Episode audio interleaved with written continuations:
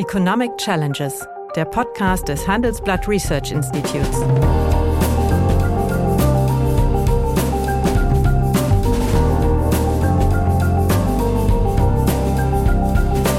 Bert Rürup, der Chefökonom des Handelsblatts, diskutiert mit Michael Hüter, dem Direktor des Instituts der deutschen Wirtschaft, wöchentlich aktuelle wirtschaftliche Herausforderungen für Deutschland wie für die Weltwirtschaft.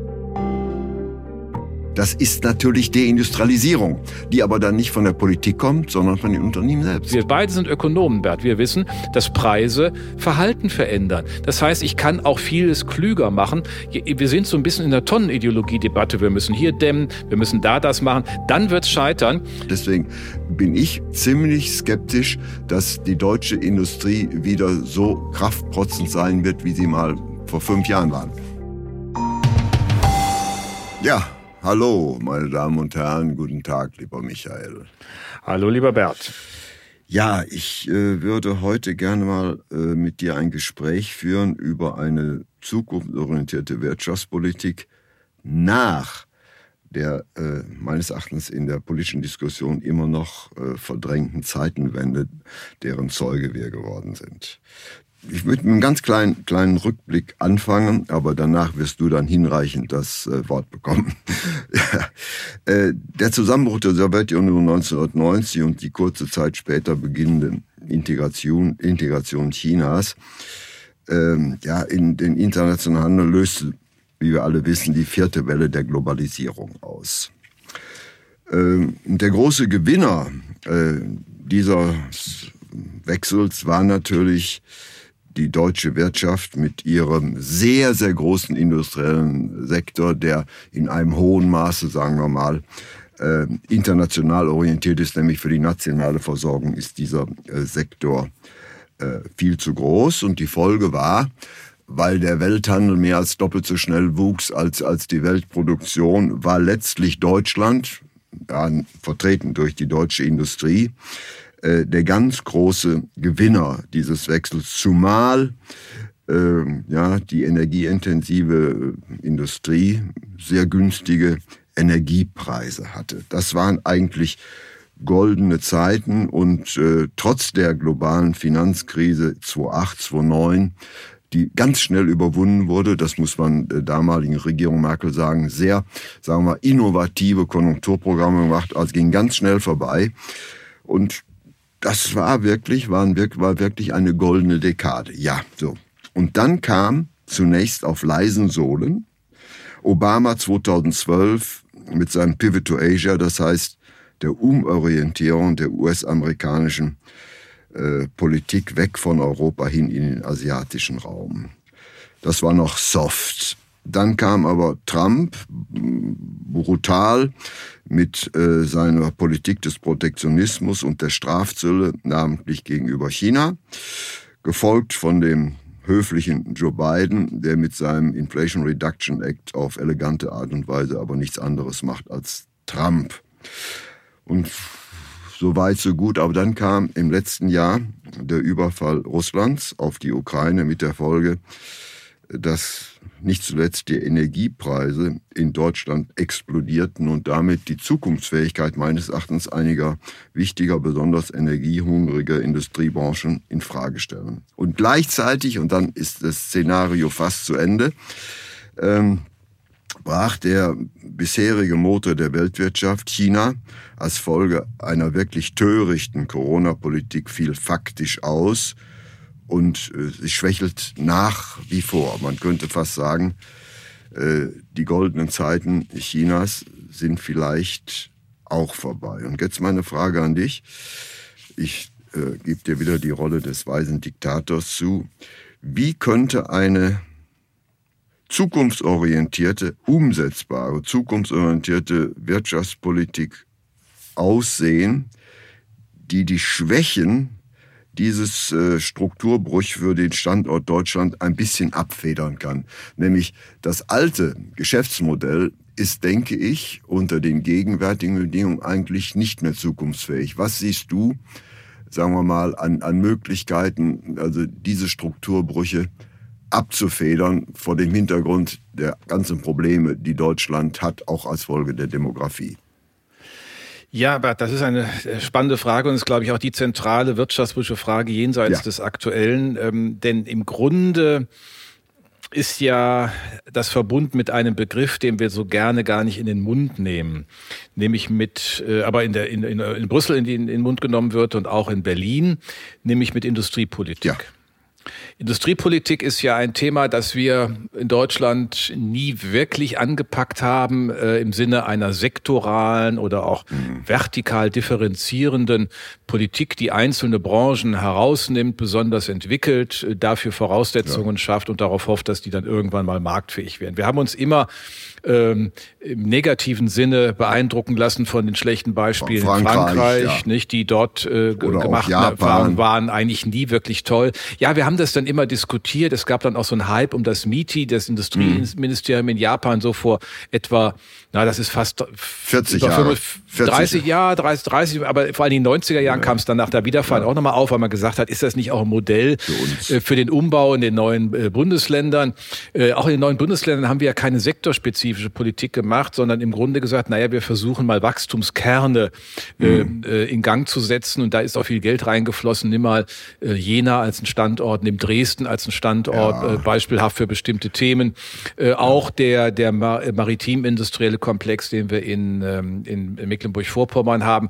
Aber es ist nie eine sektorale Politik gewesen. Was jetzt anders wird, ist, dass auf einmal Industriepolitik mehrfachen Zielen zugeordnet wird. Es ist eine Industriepolitik für die Dekarbonisierung, also mhm.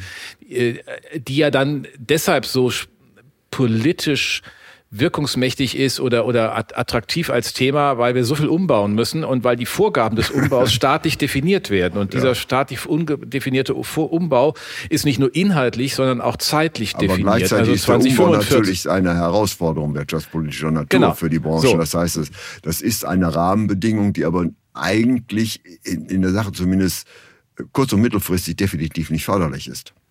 Nein, aber die Frage ist ja, was ist denn der politische Auftrag? Ja. Und das war ja dein Einstieg. Ja. Dann ist ja hier die Frage, gilt nach Verursacherprinzip, nämlich Verursacher des Strukturwandels ist eine politisch definierte Rahmengebung ja. für den CO2, den Rückgang des CO2-Ausstiegs, führt der dazu, dass die Politik auch anders eintreten muss. Und die Debatte über äh, Klimaschutzverträge sind ja genauso eine. Ich meine, man kann Klimaschutzverträge grundsätzlich ja als Antwort auf dieses Verursacherprinzip sehen. Die Politik bringt etwas in Gang, will aber die, die disruptiven Brüche geringer halten und ja. organisiert Übergänge. Und diese Übergänge, das muss man dann zeitlich äh, klug gestalten. Das ist aber eine, schwierige Herausforderung. Ja. Trotzdem Zweite, stellt sich natürlich die Frage, mhm. und äh, ich mhm. weiß, die meidest du gerne. Nach einer kurzen Unterbrechung geht es gleich weiter. Bleiben Sie dran. ChatGPT und andere Technologien verändern unsere Arbeitswelt rasant. Bei der Veranstaltung Work in Progress diskutieren wir in der Handelsblatt Media Group die Zukunft des Arbeitsmarktes, HR-Trends, KI, mentale Gesundheit und neue Leadership-Perspektiven. Sei am 13. und 14. Juni in Düsseldorf oder virtuell dabei und melde dich jetzt an unter work-progress.de. Äh, man muss natürlich auch die Frage stellen, ob einige Branchen nicht überdehnt sind.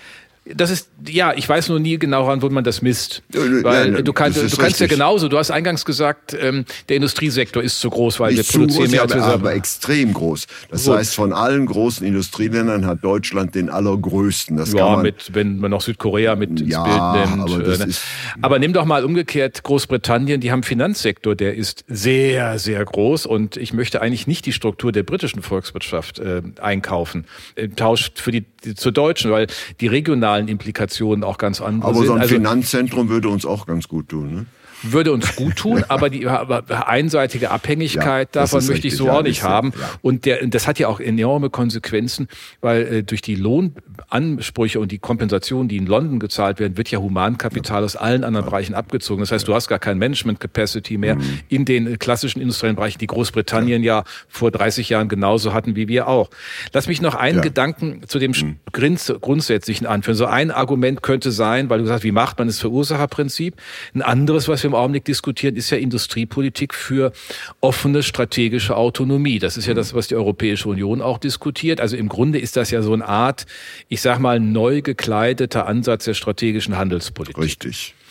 Man sagt, man braucht bestimmte also Dinge. Eine Countervailing Power aufbauen, letztlich. Genau, das beispielsweise. Oder man sieht, man braucht bestimmte Dinge, um hier Wohlstandsbildung zu ziehen. Ich meine, ich habe mir das mal angeschaut. Die lustige Geschichte ist ja, dass das eigentlich das Urmodell für die strategische Handelspolitik, wenn du so willst, ist ja China, das Automobilindustrie. Die haben äh, nach dem äh, Start des kommunistischen Regimes irgendwann gemerkt, sie bräuchten Lastwagen. Sie bräuchten Lastwagen, mhm. um die Agrarrevolution zu organisieren. Und sie, und sie, brauchen Lastwagen, um das Militär an die Grenzen zu transportieren, als es vor allen Dingen in den 60er Jahren noch ungemütlich mit der, mit der Sowjetunion war. So. Und dann haben diese verschiedene Phasen und da war das klassische äh, Infant Industry Argument. Also äh, wenn wir das nicht hier, also schützen, das war ja alles hochreguliert, das war ja auch damit die sich entwickeln genau. können, dann haben so. wir was. Ist so, gefloppt. und jetzt und irgend ist, ist ja gut, es ist schon eine Autoindustrie da gewesen, ja. aber die Auto wollte ja eigentlich keiner wirklich haben. Und ja. dann nach 78 hat es ja dann diese Öffnungen gegeben, diese Automotive Policy mhm. von 94 bis 2004 äh, die New Automotive mhm. Policy, die dann äh, Joint Venture zugelassen hat, die ausländische Investoren zugelassen hat, die dazu geführt haben, dass heute VW 40 Prozent seines Patente Absatzes kopiert wurden. Auch das, ne? Also ich will nur sagen, ah, das ist ja, das kann man sagen, okay, ähm, ist das jetzt eine Erfolgsgeschichte? Naja, also wahrscheinlich wäre es ohnehin passiert, weil ein Land von 1,4 Milliarden Menschen kann ich nicht mit Automobilproduktion in Deutschland bedienen oder in den USA, die ja beide wir stark... Versuchen es, wir versuchen es. Ja, aber wir machen es ja vor Ort, wir investieren ja, ja dort. Ja, ja. So, und, und diese Dinge, und die Frage ist, was heißt eigentlich heute diese so sehr betonte strategische Autonomie? Jetzt hat ja die Europäische Union dieser Tage ziemlich konkrete äh, Ziele vorgegeben, was denn dann alles hier äh, produziert sein werden soll. Mhm. Im Jahr 2030 85 Prozent der Windkraftanlagen sollen wir selbst hier 85 Prozent der Batterien, 60 Prozent der Wärmepumpen, 40 Prozent der Solarpaneele und genug Elektrolyse für den grünen Wasserstoff. Das ist der Teil dieses Net Zero Indust Industry Act, den die äh, der Breton und die Frau, äh, Frau von der Leyen da auf den Weg ja. bringen. Aber das sind ja genau solche Debatten. Ich meine, äh, früher hätten wir doch gesagt, Bert, wen interessiert denn das eigentlich? Mhm. Das ist eine Frage Frage der internationalen Arbeitsteilung, mhm. das ist eine Frage der Spezialisierungsmuster. Und im Augenblick wird so getan, und das ist ja auch ein bisschen mhm. naiv, als könnte, könnte ein die Land. Politik das steuern. Na ja, das ist eine aber könnte eine Volkswirtschaft überall komparative Vorteile haben. Und das ist ja natürlich ökonomischer Nonsens. Aber das ist ja genau die alte Diskussion, die wir immer wieder erlebt haben. Das war mit Japan damals. Japan ja. läuft uns voran. Ja. Wir kommen nicht mit. Und in allen Feldern ist Japan vorne. Nein, aber dann haben wir trotzdem komparative Vorteile, weil die Richtig. Vorteile unterschiedlich Richtig. sind. Aber, aber müssen wir uns nicht auch langsamer mit der Frage auseinandersetzen, ob dieser Sektor, äh, der industrielle Sektor, nicht überdehnt ist. Ich mache das an einem Beispiel klar. Mercedes floriert, mhm. schüttet gigantische Gewinne aus und sagt, die Mittelklasse, unser bisheriges Butter- und Brotgeschäft machen wir nicht mehr. Mhm. Das ist natürlich Deindustrialisierung, die aber mhm. dann nicht von der Politik kommt, sondern von den Unternehmen selbst. Ja. Gut, aber das wird ja auch stattfinden. Ich ja. meine, es, es ist ja auch nicht so, dass einfach alles nur so bleibt, wie es ist. Man muss sich nur fragen, wenn ich mal die französische Automobilbranche vergleiche, deren Bedeutung in den 90er Jahren mit der deutschen Automobilbranche vergleiche, dann ist da bei denen 40 Prozent verschwunden und bei uns nicht. Ja. Und das hat ja was mit strategischen Entscheidungen zu tun. Ähm, und ich habe ich glaube auch, dass sich äh, große Produktionsveränderungen einstellen also werden. Also der Industriesektor in Deutschland wird schrumpfen, das ist meine Prognose. Das ist meine, meine Prognose, da die, die, sagen wir mal, die Energiekosten werden auf Dauer höher sein als in der Vergangenheit. Und es gibt beispielsweise der chemische Sektor ist extrem energiekostensensibel. Äh, ja, ja. Da wird es deutliche Änderungen geben. Ja, ähm, das sehen wir ja schon, wenn BASF beispielsweise ähm, bekannt gibt, dass es ähm, äh, Ammoniak am Standort Ludwigshafen nicht mehr produziert und einfach einmal dies und das nicht. Wobei ich ehrlich gesagt, Bert, nicht ganz, mir nicht ganz klar ist, ob das jetzt nur der gegenwärtigen veränderten Sachlage schuldet ist oder auch nachholendes Bereinigen ist. Ich will das mal an einem Beispiel deutlich machen. Ich weiß nicht, ob wir das schon mal darüber diskutiert haben. Kann sein. Ich glaube, wir haben ja in der Chemie so interessant, wir haben eigentlich drei große Standorte gehabt. Höchst in Frankfurt. Mhm.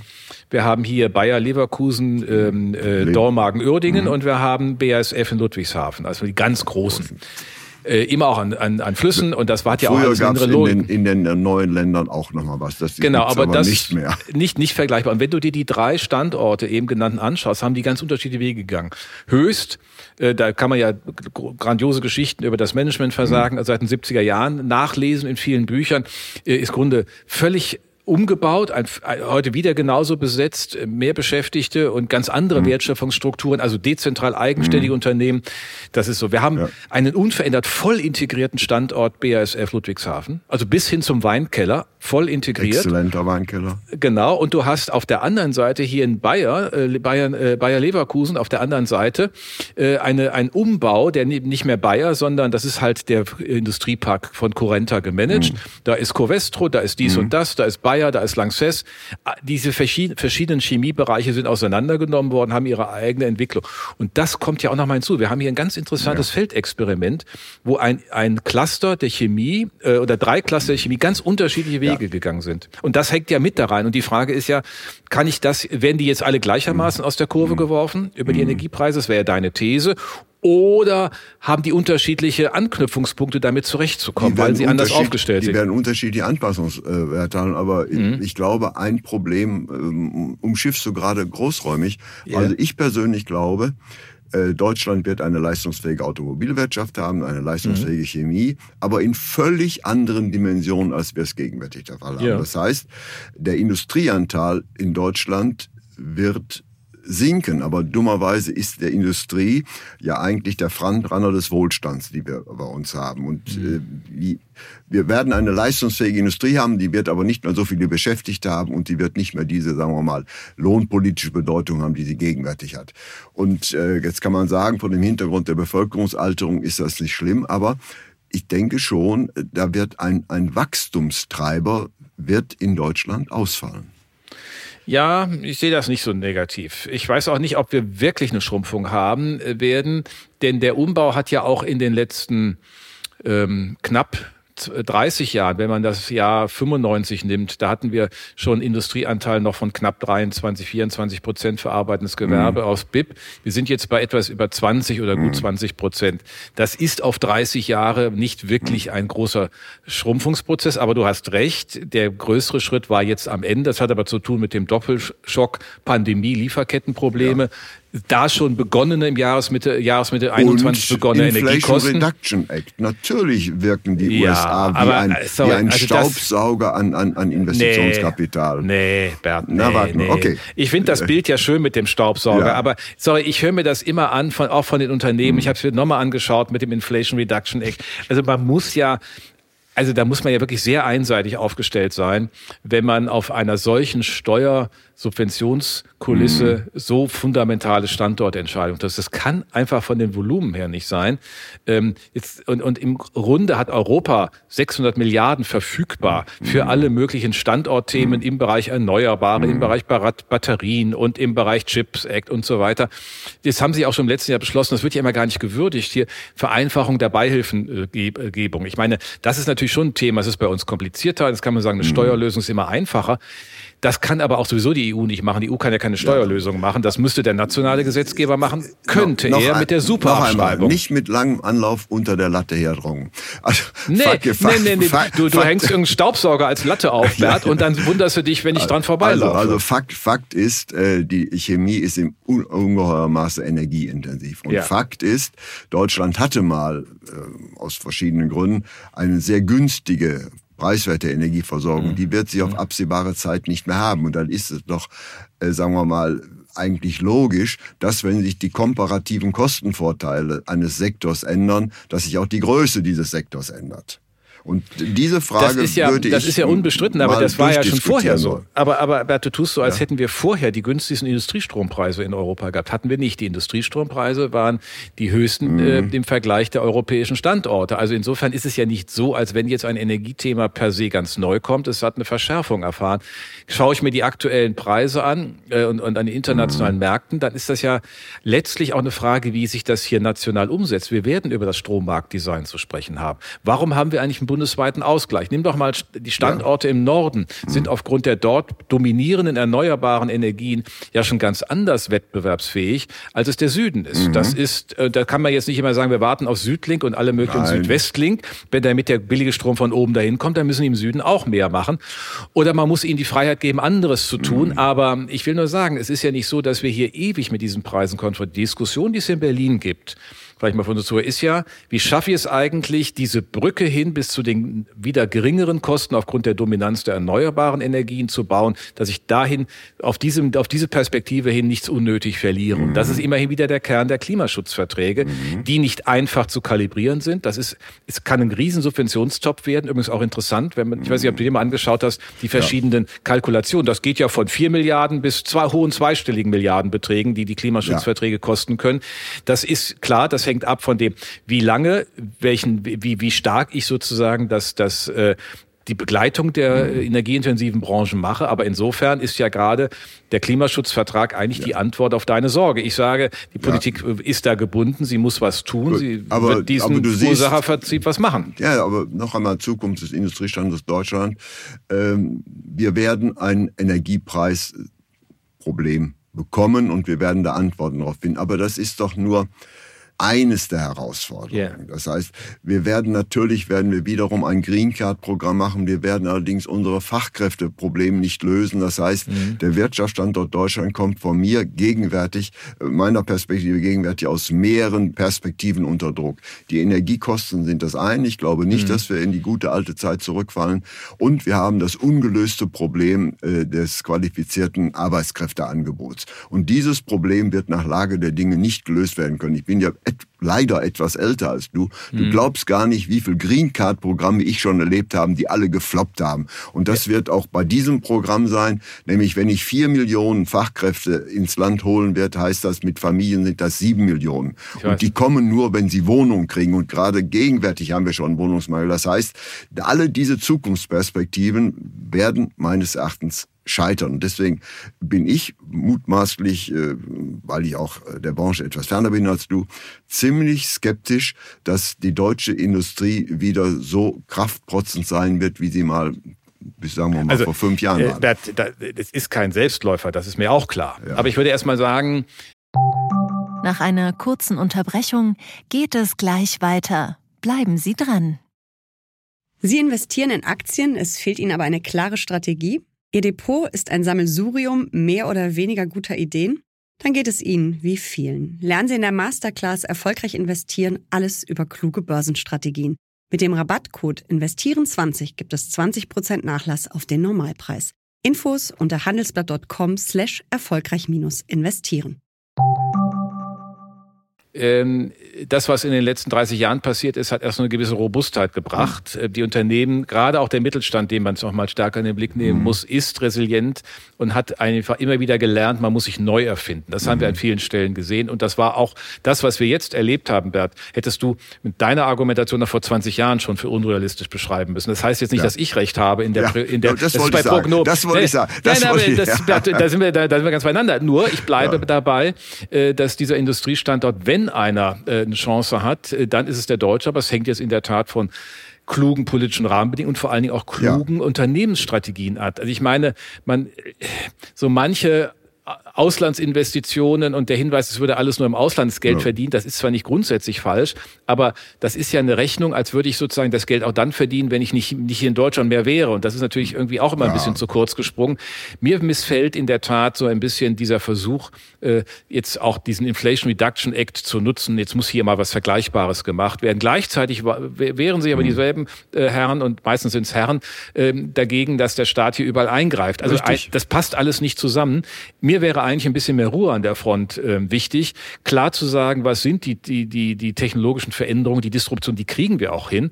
Und äh, das ist eigentlich nicht das Problem. Die Frage ist, das war ja dein Thema, mhm. haben wir dazu die Energie mit zu angemessenen ja. Preisen? Ich sage, das kann man organisieren. Mhm. Und das andere Thema Demografie haben wir hinreichend schon hier unseren Hörern vorgeführt, gerade zuletzt wieder, weil ja andere behaupten, es gibt keinen Fachkräfte, man müsse Löhne erhöhen. Ja.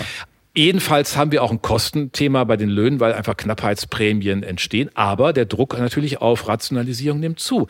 Ich meine, wenn zum Beispiel, mhm. letzte Woche konntest du lesen, ähm, Fahrer für, für Busse und, und Bahnlokomotiven werden knapp. So, Das heißt also, die Verkehrswende droht auch zu scheitern. Ne? Was muss ich denn da machen? Dann ist ja vielleicht wirklich mal bei Lkw die Frage des autonomen Fahrens. Wir haben Verkehrssysteme, die U-Bahn in Nürnberg ist eine solche, die mhm. autonom fährt, die mhm. keine Fahrrad. Man muss all solche Dinge mal machen. Und jetzt höre ich heute, lese ich dann beispielsweise, wir müssen ganz viel dämmen. Über ist ja alles richtig, dass wir dämmen müssen. So viel Dämmmaterial kannst du aber gar nicht anbringen. Wir könnten beispielsweise klug mit viel mhm. weniger Kapitalaufwand mhm. und mit viel weniger Menschen ja. über digitale Nutzung der Verbrauchsdaten, ja. die wir den Kunden in Echtzeit geben, was es übrigens in Europa in verschiedenen Staaten, sogar in Rumänien gibt. Da kannst du sozusagen fast in Echtzeit ja, schauen, okay. was der Gegenwert deines Energieverbrauchs ist. Und wir beide sind Ökonomen, Bert. Wir wissen, dass Preise Verhalten verändern. Das heißt, ich kann auch vieles klüger machen. Wir sind so ein bisschen in der Tonnenideologie-Debatte. Wir müssen hier dämmen, wir müssen da das machen. Dann wird's scheitern. Aber das Schöne ist ja, eine Prognose lässt die Prognostiker ja erst einmal aus der Verantwortung raus, raus. weil das sehen wir dann erst später. Nein, aber noch einmal, ich versuche es nochmal von einer anderen Seite. Es gibt du bist das, ja hartnäckig heute. Ja, ich bin heute hartnäckig. Es gibt ja so etwas wie Trendwachstum. Und ja. ich glaube, du wirst nicht, äh, sagen wir mal, kräftig widersprechen können, äh, wenn ich voraussage, dass das Trendwachstum der deutschen Wirtschaft, welches gegenwärtig bei etwa 1,3 bis 1,4 Das wird schwächer ausfallen. Das wird deutlich schwächer aussetzen. Also drei Viertel Prozent. Und, und, etwa. und, und in, in gut zehn Jahren wird es Jahre geben, in denen wir froh sind, wenn wir überhaupt wachsen. Ja, das heißt, wenn das Trendwachstum, mhm. da sind wir uns ja einig, zurückgeht, mhm. wie kann dann der Industriestandort in unvermittelter Stärke weiter bestehen? Ja, weil das in den letzten Jahren auch schon passiert ist. Da ist über Jahrzehnte auch schon das Trendwachstum ja, von zweieinhalb auf anderthalb zurückgegangen und ja. der Industriesektor hat nicht an, an also das ist kein, mhm. kein zwingender logischer Zusammenhang. Zumindest Nein. spricht die Vergangenheit dagegen. Aber ich glaube, äh, wir, wir, wir haben heute so ein richtig schönes Thema, wo wir nicht zusammenkommen. Richtig. Äh, äh, Muss ja auch mal sein. Ja, nee, ist ja auch schön. Ich, ja. ist ja, glaube ich, auch die, das Gegenüberstellen ist ja ganz spannend. Ich glaube nur, äh, dass wir aufpassen müssen, welche äh, Politik wir halt machen. Und das ist im Baum das Entscheidende. Da wollte ich es eigentlich mal drauf, drauf wenden. Das heißt, ich habe in der Anmoderation gesagt, ich würde dich gerne mal in der äh, Rolle des weisen Diktators sehen. Ähm, wir sind uns in der sagen wir mal, Beschreibung einig, die Konsequenzen sind wir uneinig. Aber wenn du jetzt mal für den Rest der Legislaturperiode ein weiser Diktator wärst, mal wieder, ja, hm. mal wieder, mal wieder, äh, würdest du dann Gasheizung sofort verbieten, wie es gegenwärtig der Fall Nein. wird, und durch Wärmepumpen ersetzen, wo man genau weiß, dass man die nicht implementieren kann in der Menge? Nein, das ist auch, das ist alles wieder Tonnenideologie. Das müssen ja. sozusagen 100.000, das klingt so wie früher im Sozialismus, 100.000 Wärmepumpen bis zum nächsten Erntedankfest oder so. Äh, das, also, das ist natürlich albern. Und wir wissen ja auch, es war heute wieder eine Studie, dass du äh, von den, äh, die Hälfte der Wohnungen gar nicht effizient mit der Wärmepumpe so ohne weiteres beheizen kann kannst, das ist einfach nicht klug. Man weiß aber andersrum auch, ich habe das aus eigenem Erleben, als wir vor ähm, fünf Jahren eine neue äh, Gastherme benötigten, mhm. Haus, danach war der Gasverbrauch 30 Prozent geringer. Also die, die Effizienzfortschritte muss ich ja auch mobilisieren mhm. und es wird ja auch vorgetragen, dass man diese Gasheizungsanlagen auch mit äh, Wasserstoff irgendwann mhm. mal durch eine Umstellung äh, relativ ja. überschaubar umnutzen kann. Also diese Verbote, das halte ich ehrlich ja. gesagt für völlig daneben. Die Wärmepumpenindustrie ist auch so ja. auf dem also steigenden du Ast. Du hast auf die Findigkeit abgestellt. Aber wenn man Findigkeit als Produktionsfaktor einsetzen wird, darf man die nicht durch Vermote flankieren, sondern durch Zielvorgaben. Exakt. Da ja. sind wir völlig und, beieinander. Und, und, das ist aber meines Erachtens äh, schon ein, eine Barriere, äh, die die gegenwärtige Politik aufsetzt, um äh, den äh, notwendigen Strukturwandel der wird dadurch nicht äh, beschleunigt, der wird dadurch verlangsamt. Deswegen hatte ja. ich dich ja gebeten, mal ja, in die Rolle des weisen Diktators zu schlüpfen und mal mir noch drei Maßnahmen. Auch noch drei, willst du auch noch haben? Ja, drei. Ich habe ja schon gesagt, also kein Verbot, das ist immer ja, schlecht. Sehr gut, äh, ja. Ich glaube, wir müssen wirklich viel mehr darüber nachdenken, dass aber ein Strukturthema wie Digitalisierung für smarte Energienutzung gebraucht werden kann. Ich habe ein Beispiel eben genannt. Wir könnten von den ganzen Verbrauchsdaten, das in Echtzeit wissen, wir unterschätzen diesen. Wir kriegen sozusagen nach zwölf Monaten irgendwo unsere Jahresabrechnung Rechnung. Das hat überhaupt gar keinen äh, Anreizeffekt, weil dann sozusagen einmal ein Schock da ist, aber es mhm. nicht wirklich wirkt. Ähm, das ist das eine große Thema. Wir müssen auf der anderen Seite wirklich ähm, gucken, dass wir mal das Strommarktdesign ähm, in Angriff nehmen. Ich glaube, dass Strompreiszonen äh, ein Weg dahin sind, auch Regionen zu mhm. prämieren, mhm. die dann äh, schon sehr weit in den Weg Vorlauf der Neumann gegangen ja. sind. Mhm. Das ist ein wichtiges Thema. Und das dritte sind für mich forschungsstrategische Allianzen, die die Unternehmen auch benötigen, wo es ja auch funktioniert. Wir haben es ja gesehen, auch BioNTech BioNTech ist ja nicht vom Himmel gefallen, sondern war eine Grundlagenforschung, die der Staat mit in den Blick genommen hat. Das sind viele Ansatzpunkte. Es gibt die Industrieverbundforschung, die würde ich in dem Zusammenhang ausstärken, wenn wir mal auf der Seite uns bewegen. Und die wachstumsfressende Alterung? Ja gut, die, dass die ja nicht so richtig wachstumsfressend ist, sieht man ja an dir. Aber ich meine, jetzt ja, ja. Spaß beiseite. Vielen Dank, der Tag ist gerettet, ja. Der, der ja. Tag ist schon mal wieder super. Aber ähm, ich sag mal, da müssen wir wirklich ran. Wir müssen äh, andere, die, die Personalpolitik der Unternehmen muss lebenszyklusorientiert sein. Sie muss Produktivitätseffekte in den Blick nehmen.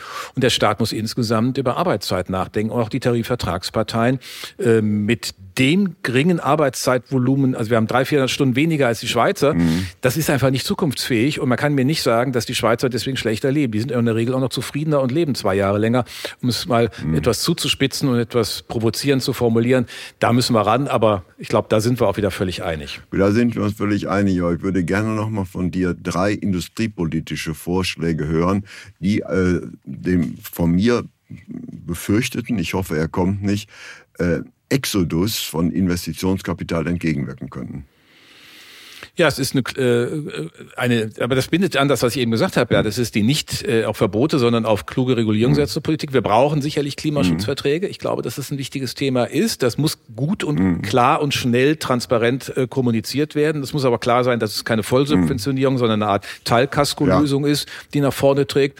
Und äh, wir brauchen eine europäische Lösung. Wir brauchen eine europäische Marktöffnung, die viel weiter über das hinausgeht, was wir im Augenblick haben. Wir haben noch viel zu viel Kleinkram in den europäischen Standards. Standard, sodass wir diesen gemeinsamen Markt nicht wirklich nutzen. Und ich würde mir natürlich wünschen, dass es auch so etwas wie ein äh, europäisches äh, Finanz- Wirtschaftsministerium gäbe, was die internationalen Verhandlungen, die gegenwärtig anstehen, wirklich ja. mit einer Stimme führen. Und das findet ja nicht statt.